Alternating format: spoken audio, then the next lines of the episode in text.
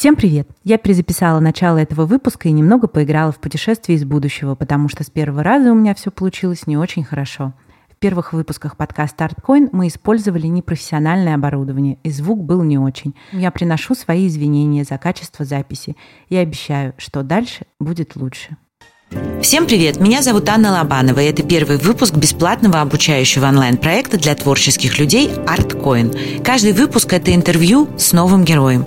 И сегодня у нас в гостях Ирина Мухина, психолог и мировоззренческий коуч, который специализируется на работе с творческими людьми. Мы будем говорить о том, почему не надо бояться перемен и про страхи начала пути.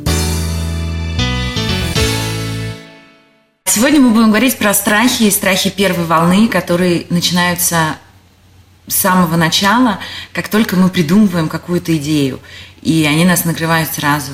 И расскажи про их виды, пожалуйста. Угу. Страхи можно поделить на кучки. А, в первую очередь это есть несущественные страхи, а, которые такие, как комарики, нас кусают, но по большому счету ни на что не влияют. Дальше мы и можем вообще не осознавать, какой страх у нас есть внутри. Мы просто тормозим, ничего не делаем, да, блокируем какие-то свои попытки. Существуют э, еще страхи такие, ну, на самом деле настоящие, которые стоит проработать э, со специалистом. Да? И существуют страхи, я их называю наведенные, которых по большому счету у вас и нет, но вы прочитали где-то, услышали, и вот вы уже вовсю, как э, ну, все, наверное, помнят, да, герой э, «Трое в лодке, не считая собаки» Джерома, когда прочитал медицинский словарь, то нашел у себя все болезни, да, все страхи, кроме родильной горячки. Так и мы. Когда мы читаем про какие-то страхи, мы, естественно, присоединяемся и уже считаем, что у нас тоже это все есть. Это прям история про меня, потому что а, когда проект практически был готов к запуску, я сейчас говорю про этот проект ArtCoin, я начала его в какой-то момент тормозить и не доделывать, не, не выпускать в жизнь. И Сначала даже не понимала, почему. С Катей мы, спасибо ей за то, что она такая стойкая, и за то, что она большой специалист в таких вещах. С Катей мы долго разбирались, э, что и как, и как выяснилось, эм, как раз у меня было много неосознаваемых мною страхов, и один из них, такой достаточно яркий, и для меня был сложный, это то, что я понимала, что идея, которая есть у меня в голове, мне очень нравится, и, как мне кажется, идеально, мне не получается так же воплотить ее в жизнь. Она получается неполный, что-то идет не так. А вот как этот страх можно назвать? Да, это, конечно, страх потери совершенства. Да? То есть э, по большому счету, у нас есть воображение, к нам приходит какая-то классная идея, как Каня, и, э, естественно, у нас в воображении это все разложено идеально, по полочкам. Да. да, но внутреннее понимание, что нам, может быть, каких-то навыков не достает, а, что-то где-то мы споткнемся и ошибемся, и, конечно же, потеряем вот это совершенство – наша, наша идея, э, мы испортим свою идею э, тем, что начнем ее исполнять, многих это останавливает. И э, очень здорово, что э, Аня преодолела да, этот страх потери совершенства и начала вот это все делать на условиях, как есть. Это самый лучший способ. Да, я поняла. Сегодня это, собственно, доказательство. Скажи, пожалуйста, а есть все-таки какие-то методики его преодоления? Да, конечно. То есть э, здесь важно э, для себя э, ну, понять, да, или ты творишь, или ты боишься. И если я все-таки хочу творить, то тогда стоит понизить значимость создания этого продукта. Даже вот значимость не самого продукта, да, а то, как я его буду создавать. И как только эта значимость понизится, станет, конечно, легче это лепить, создавать. И с другой стороны, мы, как э, автор, как личность, можем сами поработать над своей значимостью и ценностью. Да? Как правило, мы все здорово умеем, но думаем, что не умеем. И... Если хочу да. творить и бояться, да. что делать тогда? Ну, надо и творить и бояться, да. Мы говорили, что большинство страхов как комарики. Когда, например, э, ты идешь в магазин там, или в банк и говоришь, ой, я боюсь там очередь, ой, я приду, а там будет перерыв. Вот эти вот все страхи, они совершенно несущественны. Вы приходите в банк, видите очередь и уходите или стоите в этой очереди, так и с э, вашим там проектом, книгой, картиной, пьесой, там чем угодно, да, вы точно так же можете прийти, начать и Бойся, не бойся, просто двигайся. И еще один такой нюанс, когда мы готовили сыры к эфиру и обсуждали как раз эти самые страхи, собственно, это одна из причин, почему я к ней обратилась и предложила быть первым героем первого выпуска, я вдруг осознала, что я собрала их все. Буквально. То есть с этим проектом Artcoin я, я такой, я прям яркий представитель. В этом ты идеально. Героя, да, героя нашего эфира, потому что у меня оказался полный набор. И следующий очень такой для меня был сложный шаг по преодолению, это страх откровенности, я не знаю, как его по-другому назвать, когда ты понимаешь, тут еще и тема такая очень табуированная, да, про деньги, что когда ты будешь ее обсуждать с героями, э, будут открываться не только они, но буду открываться я, и это как бы так останавливает. Да, да, да, да, да. Это можно назвать там страхом беззащитности, да, какого-то. То есть, э, конечно, когда мы создаем свой проект, мы вынуждены открываться, иначе в этом нет никакого смысла. Э, если мы будем писать вещи, которые все и так знают, да, э, ценится именно свой собственный опыт. И то, как мы предстанем перед э, читателями, э, может очень сильно нас волновать. И, конечно, каждому творцу э, стоит выбирать ту степень откровенности, с которой он делает свой проект, но бояться того, что кто-то что-то про тебя узнает, совершенно не обязательно. Все равно узнают, все равно мы всегда ошибаемся относительно мнения других людей о нас – да, и э, да, это да. И, э, конечно, здесь еще есть э, некий перенос, когда человек о чем-то говорит, да, о каких-то проблемах, которые он уже преодолел.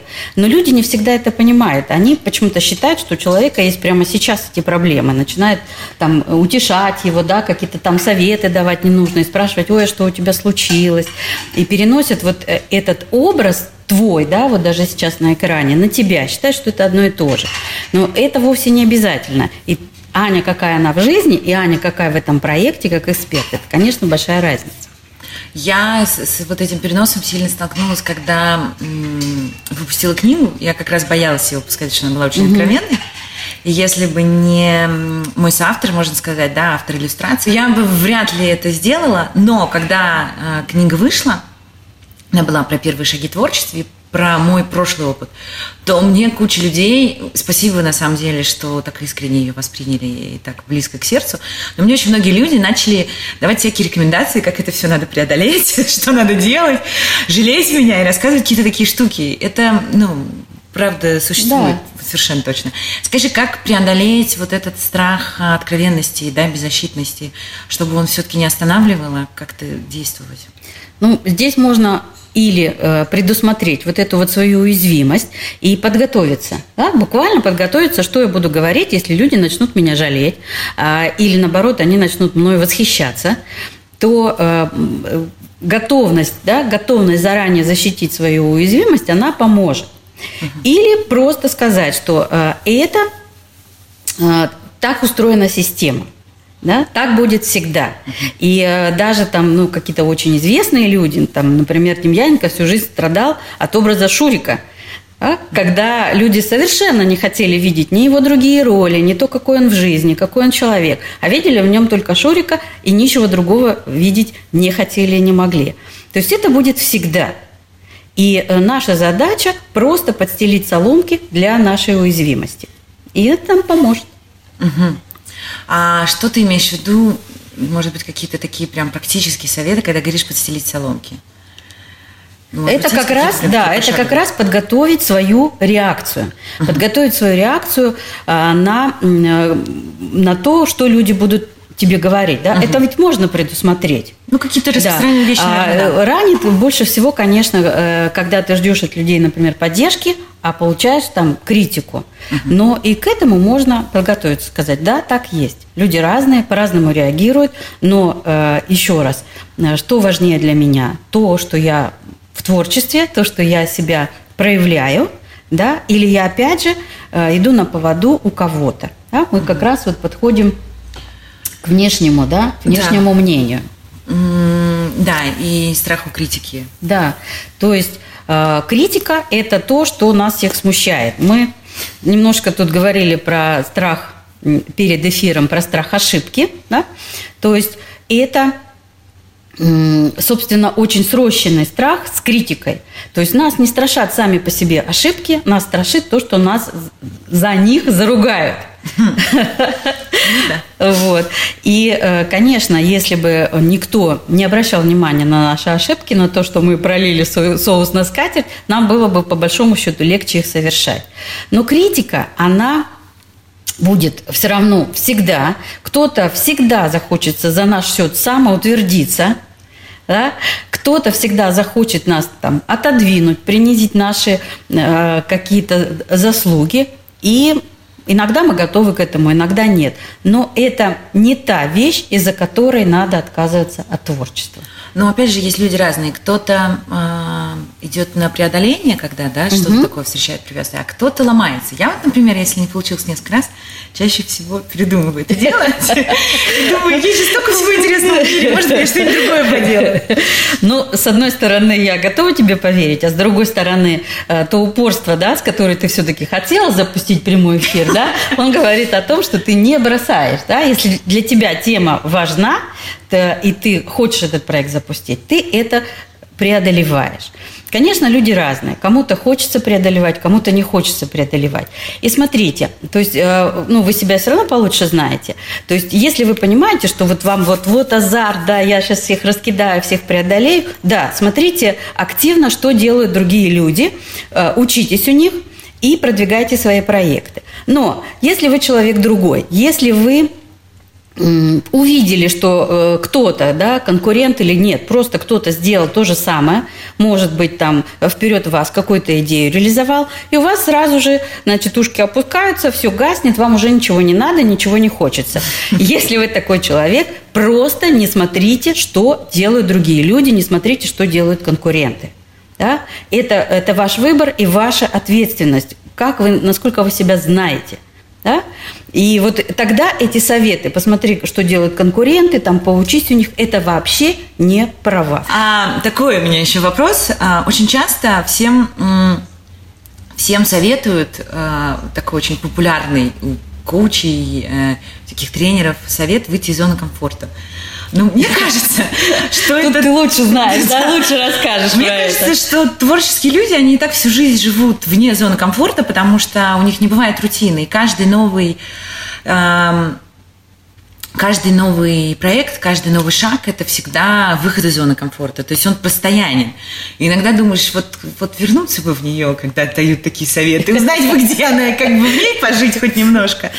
А в связи с этим я так понимаю, что вот эти вот советы про страх перемены и страх выхода из зоны комфорта – это не, немножко не про творческих людей. Как он у творческих людей э, трансформируется, его вид? Ну, здесь, во-первых, э, в любых условиях э, если вам нужна зона комфорта, то просто создавайте ее вот прямо здесь и сейчас. Как? Вот, ну, как мы создали, да, мы пришли в абсолютно новое место, мы не знали, как здесь. Но, тем не менее, э, поговорили, пообщались, включили. То есть создавать зону комфорта – это э, личное дело каждого. И это, как говорится, ваш выбор – сидеть на каких-то камешках-колючках или расслабиться и получать удовольствие от, от того, что есть. И, конечно, если творческий человек боится страха перемен, то э, он ну, застынет, да? застынет в том творчестве, э, в какой-то одной позе, да, в каком-то одном достижении, и, э, естественно, популяр, ну, популярность потеряет и так далее. То есть все равно вот это вот внутреннее развитие, которое, тяга, которому есть в творческих людях, она вас вытащит она вам обеспечит и, и перемены, и э, энергию для преодоления вот, ну, любых страхов да, и перемен. Ага. Еще ты говорила, что творческие люди обычно страдают сразу двумя страхами. И успеха, и неуспеха. Да, да, да, да. Вот об этом поговори, пожалуйста. Здесь, а, если вы пишете книгу, там, рисуете картину, а, или, может быть, даже просто вы делаете какой-то свой семинар, мастер-класс, например, вы делаете а, по какой-то теме, в которой вы эксперт. И у вас разом присутствует страх, что люди там прочитают, придут на мой семинар, и не прочитают, и не придут.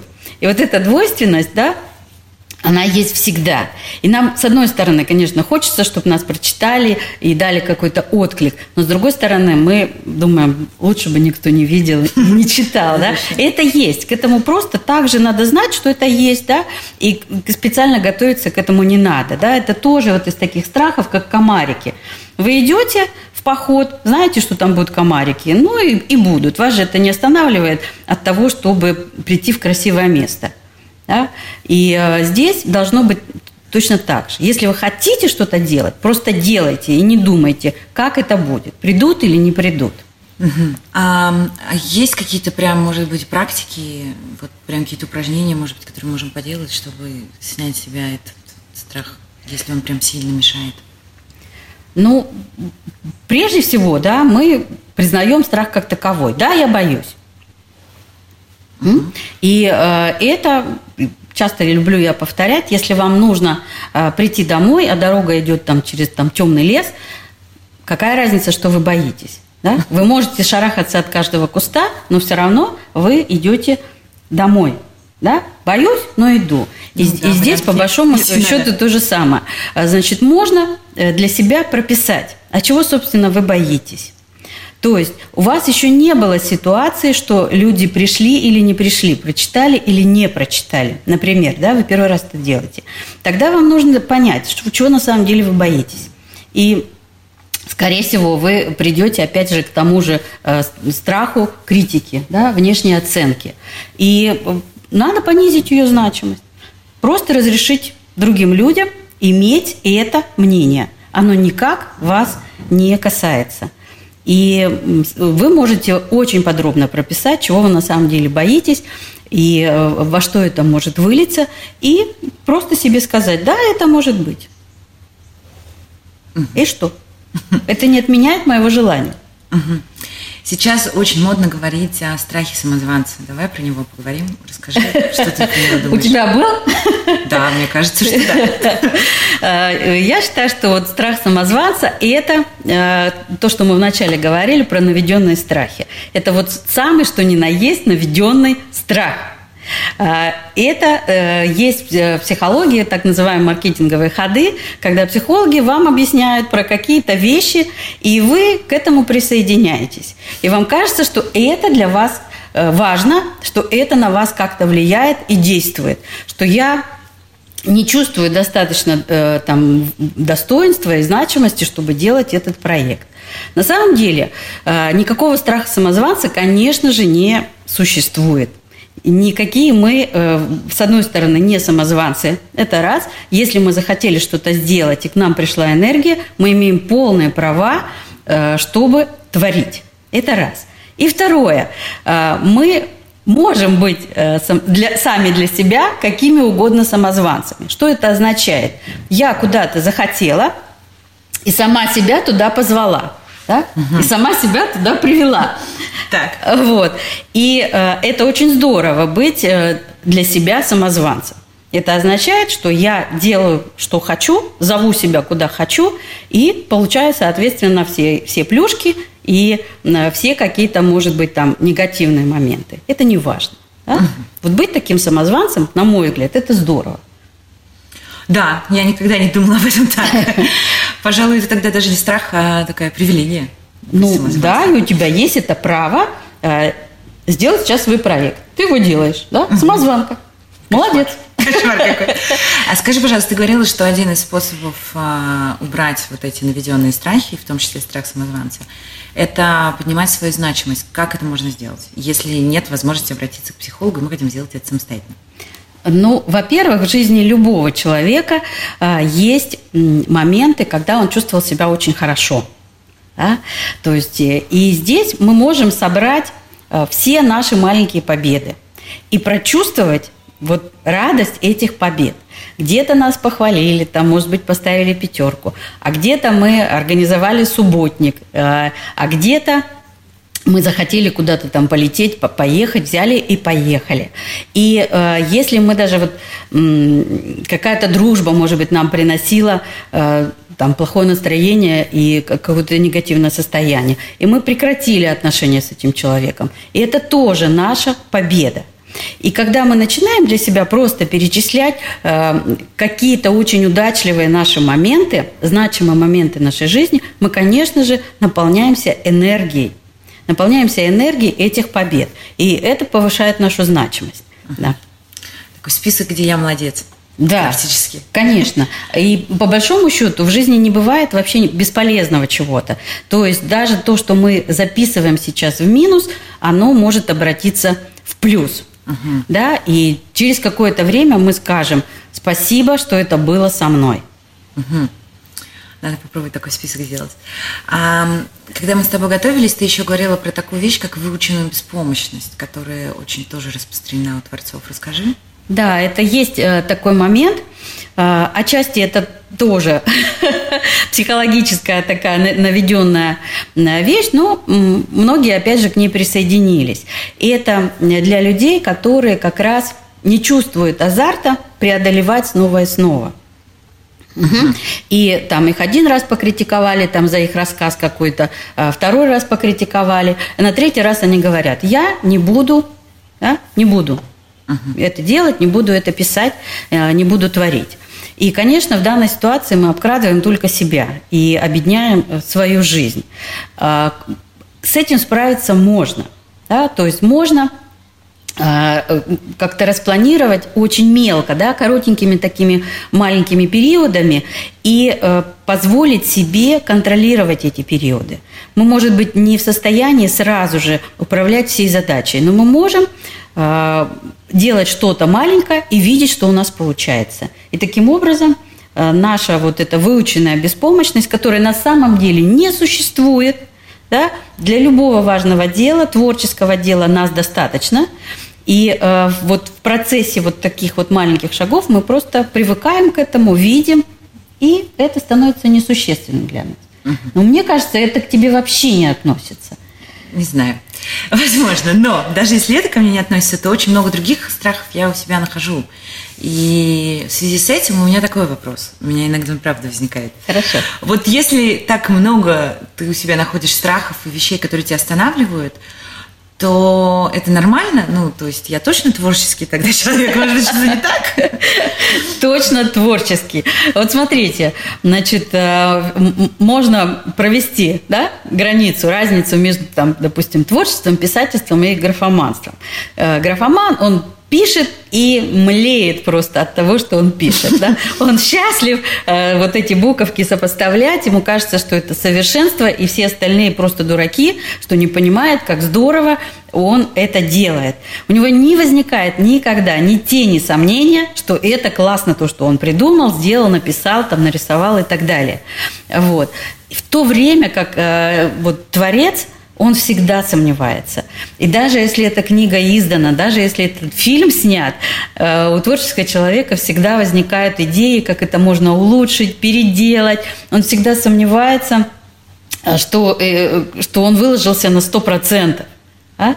И э, мы когда вот тут смотрели, да, нечаянно попалась как раз цитата Джека Лондона, который прямо пишет, что я начинаю писать книгу, у меня великолепный замысел, я обожаю эту книгу, я пишу 10 страниц и понимаю, что это совсем не то, что у меня есть в голове, и я начинаю эту книгу просто ненавидеть, и ненавидеть то, как я это дело пишу, но я себя успокаиваю тем, что я, может быть, не создам идеальное, но я создам что-то, а в следующий раз у меня получится лучше.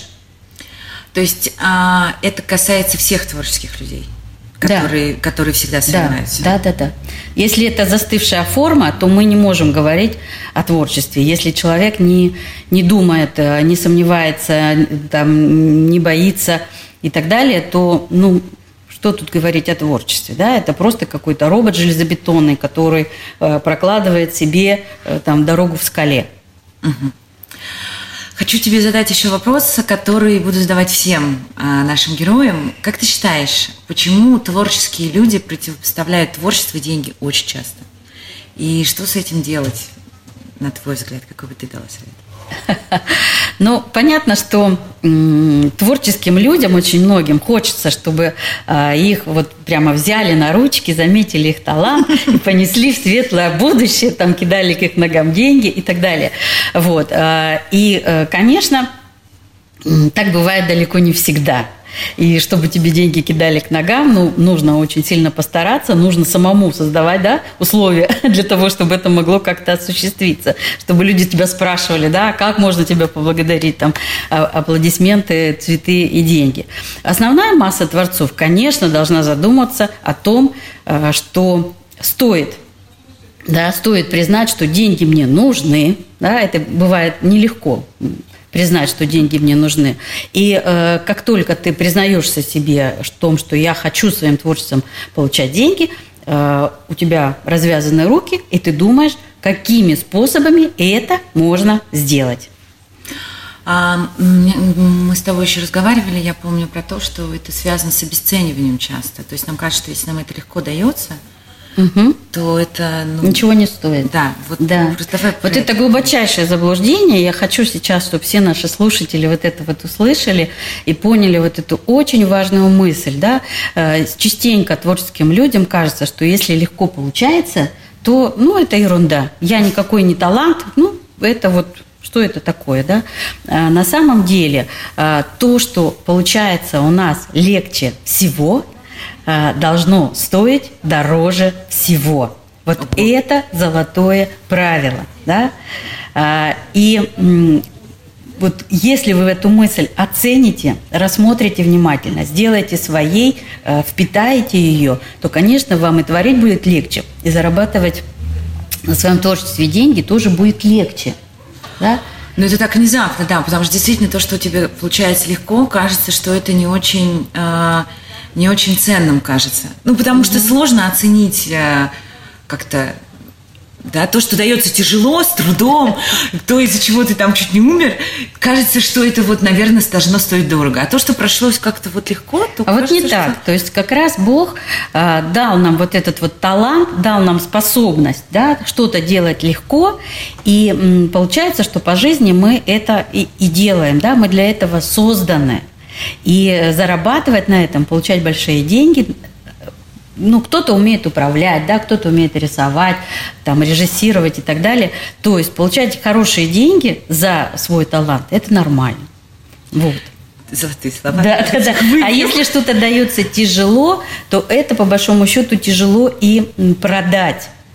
Потому что вот эта тяжесть, она чувствуется. И ну, мне, например, всегда э, не нравится, когда человек говорит, я получил это издание, затратил там несколько миллионов рублей, сейчас вам продаю за три копейки. Это всегда ну, звучит не очень так... Странно. Да, красиво, да, это странно. И наша легкость в жизни, то, что у нас по большому счету не обременяет, это тоже наш дар, да, дар Бога нам, и это стоит дорого. Тогда такой вопрос у меня возник. Скажи, пожалуйста, значит ли это, что надо выбирать и делать то, что дается легче всего? Не всегда. То есть смотри, вот это ты вот сейчас э, такая ложная получается э, доктрина, когда э, я принимаю то, что есть, и, и никакой вот э, там дерзости нет. И это вот ты пришла в сад, видишь яблоню, на ней растут яблоки. То есть вот ты руку протянула, собрала вот эти яблоки и успокоилась а там может быть повыше еще вкуснее яблоки.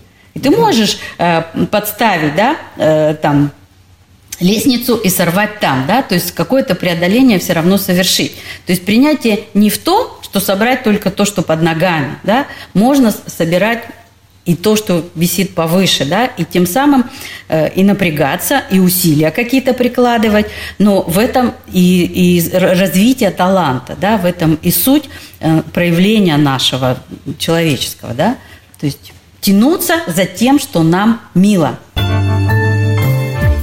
Я вижу много, много комментариев, Ира, тебе благодарности как раз про, особенно про, про про легко и стоимость, и про простоту, что это очень важно. Мне тоже очень понравилась эта мысль. Мне кажется, если бы нам ее рассказывали творческим людям в детстве, нам всем было бы легче жить. Вот сто процентов. Так, значит, первый вопрос. Мне, мне мешает начинать заниматься проектами страх, что мою идею украдут, что кто-то более опытный ее сделает раньше, чем я и лучше. Что с этим делать? Знать, что могут украсть, да.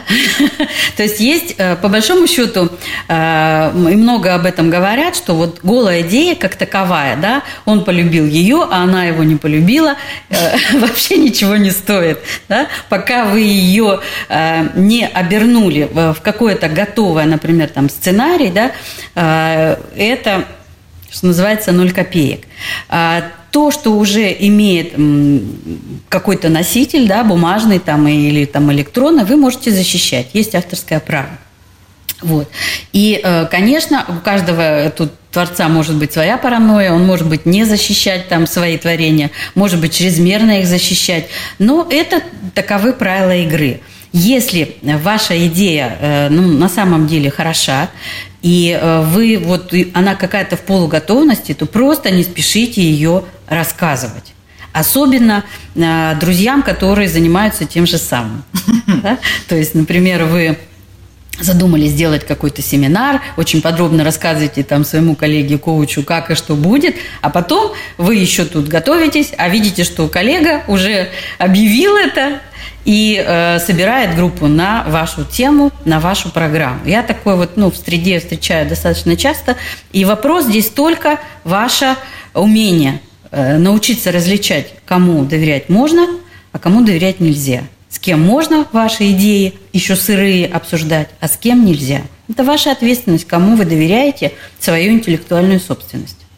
Ну, мне, кстати, кажется, что, что совсем, совсем сырые идеи лучше вообще никому не рассказывать.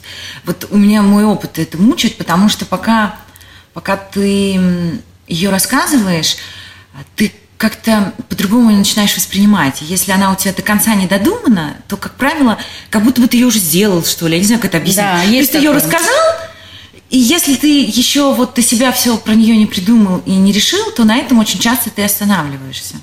Ну, здесь можно заметить, что вот такие большие идеи, большие мечты, они нам часто нужны как компенсация. То есть мы можем быть недовольны э, тем, что у нас происходит в жизни, и тогда нам приходит какая-то гениальная идея. Мы начинаем ее в воображении там, развивать, она нам очень нравится, она нас вдохновляет, но эта идея приходит к нам для вот такого вдохновения, для утешения. А в реальной жизни мы ничего делать и не собираемся. Да? То есть, и я говорю, что эта идея как компенсация угу. Того, что у нас в жизни происходит, и нам не нравится. И важно эти идеи уметь отличать. Вот, кстати, как да. я хотела спросить. То есть, эм, это на самом деле мы про себя знаем. То есть, это мне идея нужна просто, чтобы утешиться, или я на самом деле хочу что-то сделать. Задать себе этот вопрос. И э, не стесняться говорить, что да, у меня есть достаточно идей, Э, достаточно проектов, которые мне нужны просто, чтобы помечтать угу. о них. Угу. Да? И там многие люди там просто мечтают о мужчинах каких-то, которые могут быть в их жизни. И не собираются ничего делать, чтобы завоевывать этих мужчин. И точно так же идеи в творчестве. Они могут никогда не исполниться, но всю жизнь вас греть. Ну, это тоже такой да. неплохой момент. Конечно, да. А, так, еще один вопрос. Э, у меня часто бывает, что я придумываю идею, она мне нравится, а потом она начинает казаться бессмысленной и ничтожной. А, то есть а, кажется, что она, видимо, не нужная. Что с этим делать? Ну, здесь э, есть два момента. Она может быть на самом деле вот, э, ну, в каком-то состоянии пришла, а в более трезвом состоянии вам кажется, что это ничего не стоит. Это может быть так и есть. Да? И тогда мы спокойно э, оставляем эту идею и говорим, ну, да, не все золото, что блестит. И э, может быть по-другому. Может быть у вас есть просто э, выработанная такая привычка обесценивать то, что вы делаете, э, то, что вы придумываете. Uh-huh. Когда-то нас тоже это наведенные, опять же, вещи, когда-то нас этому научили, и у нас настолько быстро включается внутренний критик, что мы иногда и не успеваем его даже да, за штаны схватить. И вот уже там все размазано, камня на камне не оставлено. Вот. И если вы э, замечаете, что раз за разом вы делаете это, то есть придумывайте, обесценивайте, придумывайте, обесценивайте. Цикл такой, да, да, цикл. Если вы ничего не производите дальше, а только занимаетесь критикой того, что вы придумали, то, конечно, вам стоит да, обратить на это внимание и с этой привычкой расстаться. Существуют методы, э, как можно одну привычку заменить на другую, да, можете и в литературе почитать, но это тоже э, как бы маленькие такие шажочки, да, то есть как, если бы вы стали себя переучивать, вы вот надеваете, например, пиджак, да, сначала там на правую руку, а на левую, а, а потом на левую, начните делать это наоборот. И каждый раз вы будете замечать, э, что это приходится осознавать, да, надевать пиджак с другой стороны, э, но потом вы привыкнете. И с этой вот темой, да, то же самое. Если я обесцениваю, ловить это, да, и включать там обратное, да, классно. Угу. Моя идея э, достойна внимания. По крайней мере, она достойна хотя бы того, чтобы я ее записала и, может быть, как-то дополнительно планчик составила, еще что-то. Записала, да, иногда кажется, что она это невозможно забыть. Это же так очевидно и круто. А потом ты сидишь и не можешь вспомнить ничего вообще. И думаешь, ну как же так? Так не бывает. Самые бледные чернила лучше самой хорошей памяти. Да? Вот умный человек один сказал, я запомнила, теперь стараюсь все-таки записывать. А давай тогда подведем итоги и такой саммари небольшой сделаем. Вот несколько таких самых ценных советов угу. нам на нашу да. тему. Хорошо. Вот э, смотрите. Запишите себе прямо, да?